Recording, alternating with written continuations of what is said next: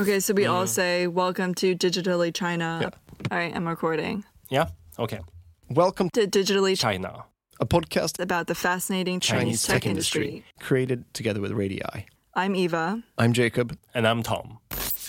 I'm basically here so Tom doesn't get carried away with the tech hype machine. So, what a lot of people don't realize about China's tech industry is that there are these waves of buzzwords that take over. So, with bike sharing, it quickly developed into battery pack sharing, umbrella sharing, basketball sharing, etc. So, when you read headlines from China's tech industry, you really have to dig deeper and understand what's happening on the ground, which mm. is kind of why we're doing this podcast. It is actually the hype machine that got us here in the first place for this new test episode, right? Yes, but the difference is you love it, whereas I hate it. So, according to various studies, China's gaming industry is now, in fact, the largest in the world. You may know their messaging app called WeChat. Chinese outbound M&A. Chinese corporates are buying international companies at a record pace. The hottest phone you've probably never heard of. China's Xiaomi, yes, it's staked its claim to Apple's crown. Major deal over in China. You have Chinese tech giant Tencent leading an $8.6 billion acquisition to buy a major stake in Supercell. $14.3 billion in sales clocked by a Chinese e commerce site in one wild day.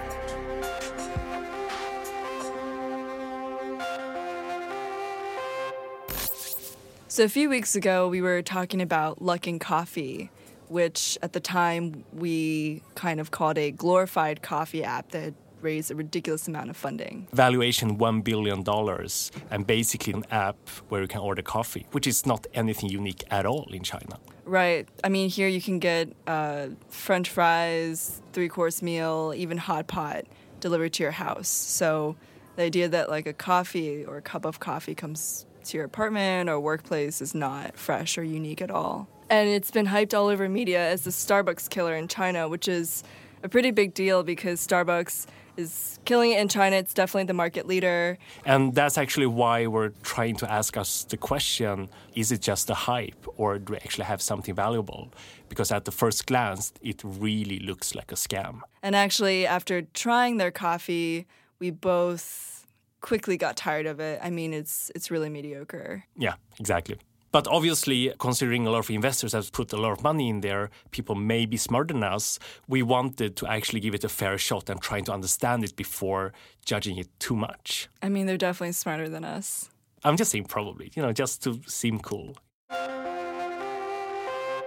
So, we already know how the app works and the basic idea. For us to start investigating the value of Luckin Coffee, we thought we'd start at the beginning, which is China's coffee culture, a market that both Luckin and Starbucks is really interested in.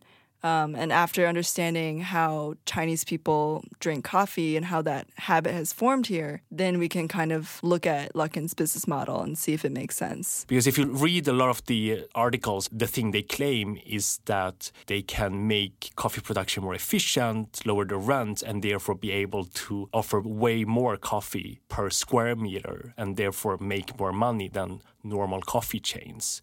And that's actually the core of our question whether that could happen or not. But in order to do that, we obviously got to understand how the coffee industry works and also how coffee chains work. I guess, like, for me, it's what I want to know is uh, people talk about the quote, digitization of coffee. And I want to know what that means in a food delivery market that's already so digitized. And I just want to know if you can make money on this or not. Dirty capitalist.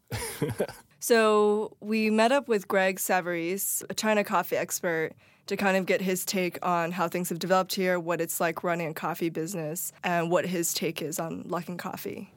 My name is Greg Savarese. I've been in China for about uh, about 14 years or so. I pretty much have three different interests in coffee. Uh, the first is through restaurants and coffee shops.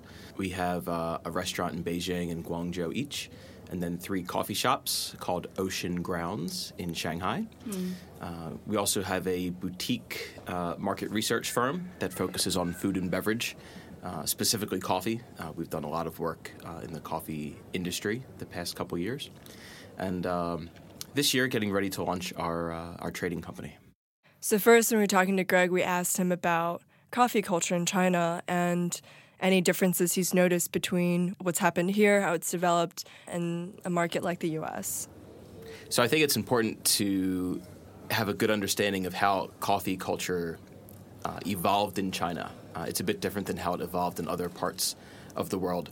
So if you look at countries like the United States or in Europe, coffee started from the bottom up. So it started from people who were taxi drivers and bus drivers and had jobs in factories, and they used it to stay awake. And then it kind of slowly trickled up market, mm. uh, where you had like the wealthy people were still drinking tea, right? That was the, the, the, the, the drink of the rich, right? And coffee culture spread kind of bottom up.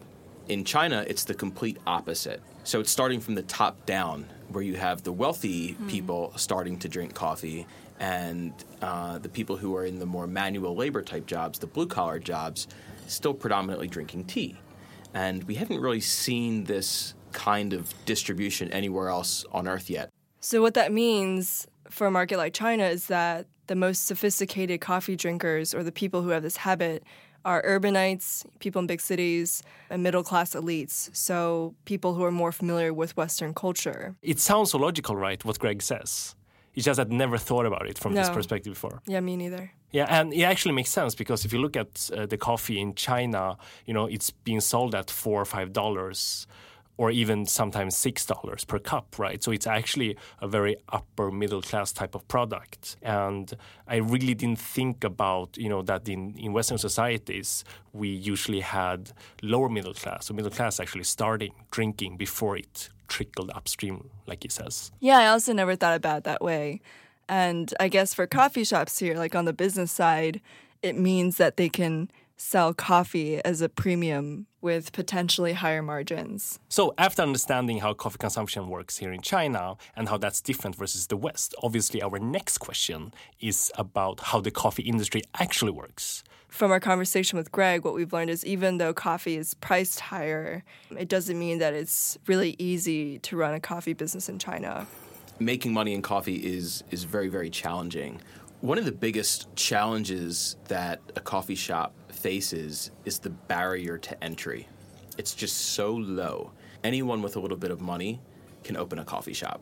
The problem is that when you're negotiating with landlords, they're receiving tenders from many, many different coffee shops, right? And of maybe five different tenders, only two of us will actually be a business, and the rest will be a wealthy person or the son or daughter of a wealthy person who's always dreamed of opening a coffee shop and they're going to open their coffee shop because it's their dream. Well, the problem is that while it's great that they are into coffee, it's raising the ceiling uh, for acceptable rent prices for the rest of us. And the main question here is what are the actual costs of a cup of coffee? Is rent a big part of it? Therefore, is it something to actually save from a Luckin perspective? Um, when we were talking to Greg, actually, the coffee part of the drink is a very small part of it, maybe like 10%. Um, and he said that the only thing cheaper than the coffee part is water. The coffee part of your coffee drink is uh, pretty cheap. That's it's a good deal, cheaper than the milk by a lot um, you know, I'm sure that people will smile when they when they hear that and, and kind of think, you know, damn you coffee shops. But the, the, the reality is everything else that goes into that is very expensive. Your milk prices, the price for the cup, the price for the straw, the lid, uh, the napkins, all of your staff who have to make the coffee, the cost of the equipment, the rent that we just touched on. While the product itself might be inexpensive, the overall experience and getting that cup of coffee to you uh, is quite an expensive process. I mean, originally the question was about all right, if I sell a cup of coffee for, let's say, $3, what parts of those $3 are profit, what goes to rent and coffee and etc. etc. right? Yeah. And apparently, based on the conversation with Greg, there's almost nothing spent in the coffee itself. Right. So I guess the thing is, if you can lower the rent costs, then your margins can improve significantly. I think Greg used this term, which is that each of their coffee shops are more like distribution centers. And actually, when you and I went to a brick and mortar Luckin coffee shop, both of us noticed that it looks very much like an assembly line. So you have a few people behind a counter, but no one really interfaces with the customers. There's no checkout line. You pay through your app. You can only, you know, order and pay through the app. Then you scan the QR code to pay by yourself. And then behind the counter, there's like two people who are just in charge of the coffee machine. So they're making the coffee.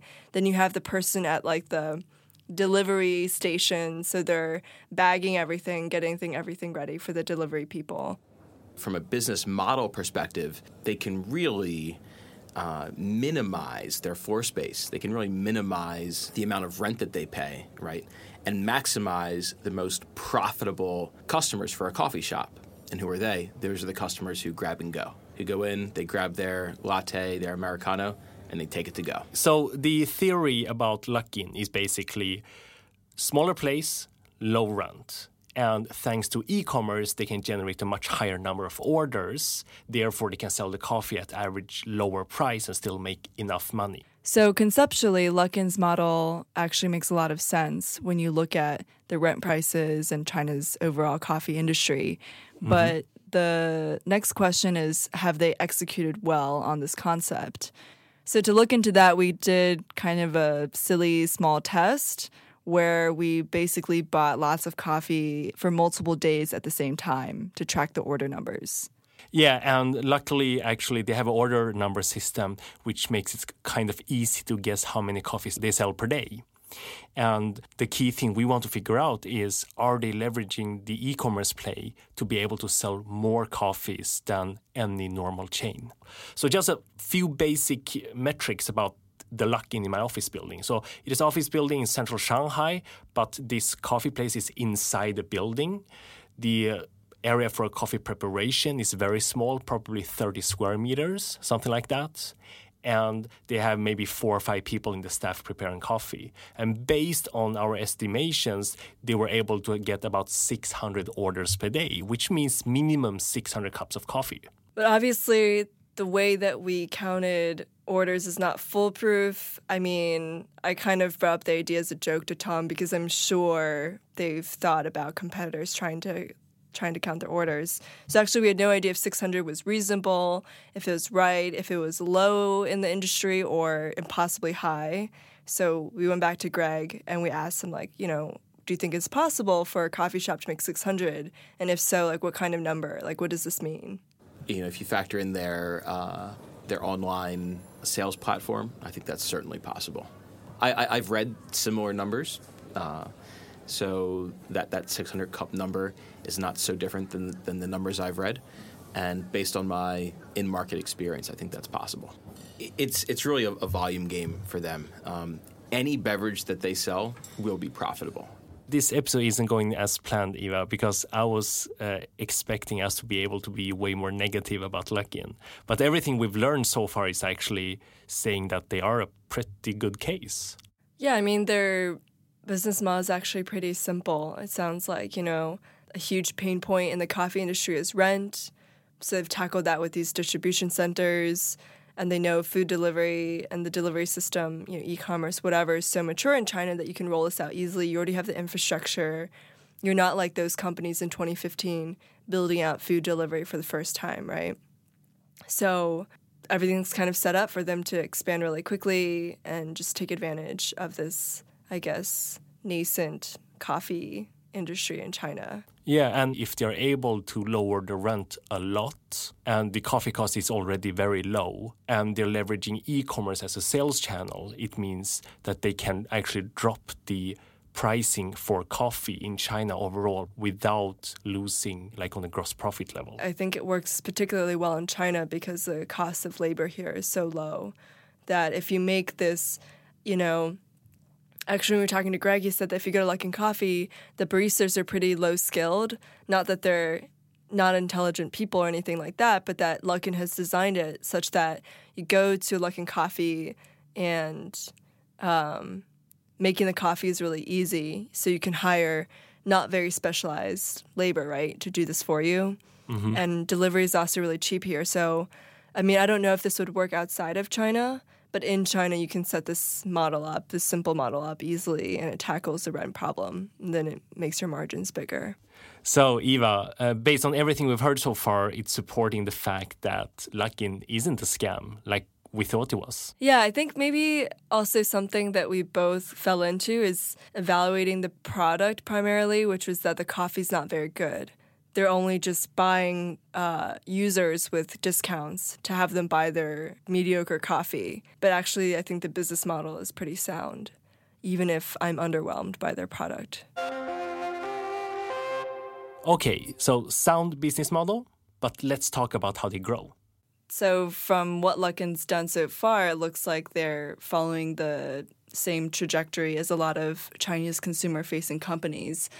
Um, they're trying to basically buy their market share via subsidies and discounts.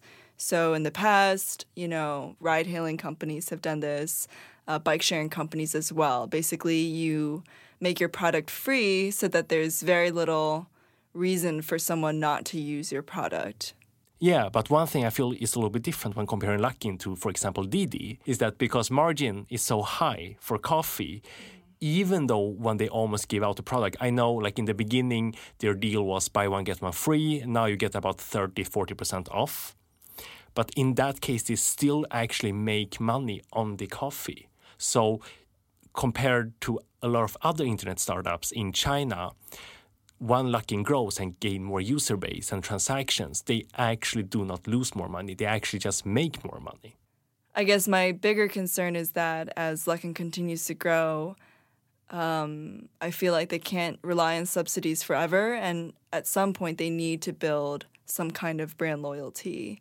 Um, so, say they get rid of subsidies, what makes someone choose one product over another? Then it's really about do I like their coffee more? Do I love the Luckin brand? I just think that it, it'll be a big challenge for them to hold on to users after they stop giving out subsidies and discounts. Because once that happens, they really need to have enough brand loyalty or a compelling enough product for people to choose them, even if their prices aren't so competitive um, or there aren't any like fun buy one get one free deals. But the question is do they actually need to increase their prices and care about that? What if their entire strategy is to become the Xiaomi of coffee? You know, going out to tier three, tier four cities of China and enabling that trickling downstream and making coffee like super cheap, still having margins. I mean, they only need to do like one RMB in profit per cup of coffee, which is literally sales price of, you know, way less than 10 RMB, as long as they go for the volume, right? For sure, I think that could be a five year goal, right? But I think 10 years, 15 years down the line, I suspect they want to build a reputation for themselves, like not just be. I think at this point, that's a very profitable thing to do. Bring coffee to lower tier cities. I'm sure there's fortunes to be made there. So, yeah, I agree with that. But I do still think that at some point, they're going to have to work on brand. This actually totally changed my mind about Luckin. Like, we started off by me being super negative and you as well. You're so easy. maybe I am easy. I don't know. but after, you know, understanding the coffee industry, understanding the margins of coffee, actually getting some type of small, tiny proof about how much they sell already now after nine months. I kind of really believe in this concept now. And I don't believe it from the perspective of, you know, oh, they're going to make so much money or this is going to become a high margin type of business. I only believe in Luckin from the perspective that I think there is some room on the market of scaling out coffee to the real mainstream of China, making one RMB, two RMB per cup, and just make sure you have millions of orders per day, and therefore still building a very large business. You know, after learning more about Luckin Coffee, especially parts of their business, not just their product, I understand why it's very likely that they're turning a good amount of money through each distribution center, and why, let's say, some investors would think it's a good idea to give them $200 million. Um, I think the question of how to convert first time coffee drinkers in China is still pretty big. I mean, whoever figures that out has like a huge market to fill, right? Because what I think of is I know that Starbucks, when they came to China, they they kind of became this living room concept where people go to Starbucks to hang out. Um, and you know the the hours are later. It's like a place where people just chill. And even for me, like I love Starbucks in China. I didn't love it in the U.S., but I love it in China because there's good Wi-Fi, there's outlets, and it's really comfortable. And that's why a lot of people go there too. Um, and maybe it has some kind of upper class branding in lower tier cities. And Luckin doesn't have any of that, right? It has no offline presence really that's that appealing. So I guess my question is is celebrity marketing and discounts enough to get people into loving their coffee? Yeah, exactly. So basically Luckin is just a proof that, you know, there is an opportunity to go after mainstream in China and this is a typical product where there's an opportunity to drastically lower the consumer prices. But obviously, there's a lot of things that we don't know. Is it even possible, like to do it in a short amount of time? Right, and I guess like you know, you brought up Xiaomi before. Maybe it's a good analogy. You know, um, making coffee cheaper or more mainstream, like making smartphones more cheap and mainstream and then slowly you kind of build your own brand. One of the things that actually got us interested about Luckin is because media is hyping them up to become this kind of starbucks killer. But the more you think about it the more it actually makes sense that starbucks will continue to be this kind of experience center where Luckin is just the cheaper and maybe more efficient way to just get the thing you want to drink period nothing more. I think they can definitely coexist right? And being um, the number two to Starbucks is by no means like a doesn't mean that you're not going to make a lot of money either. Yeah, exactly. So uh, thank you for listening to this episode where we've been trying to figure out whether Luckin is actually a good case or not. And since this has been a test episode, we'd really love your feedback on the content itself or the structure, what have you. And we're always looking for interesting topics and questions to explore about China's tech industry, so feel free to send us your suggestions or tips about that as well. And for the first time ever, I think uh, Eva has changed her mind. well, in Shanghai, coffee is going high tech. Right now, I'm at uh, Starbucks' newest rival in China. This is a chain called Luckin. This is multiple years in planning. And the name comes from the Chinese name Rui Xing, or luck and happiness.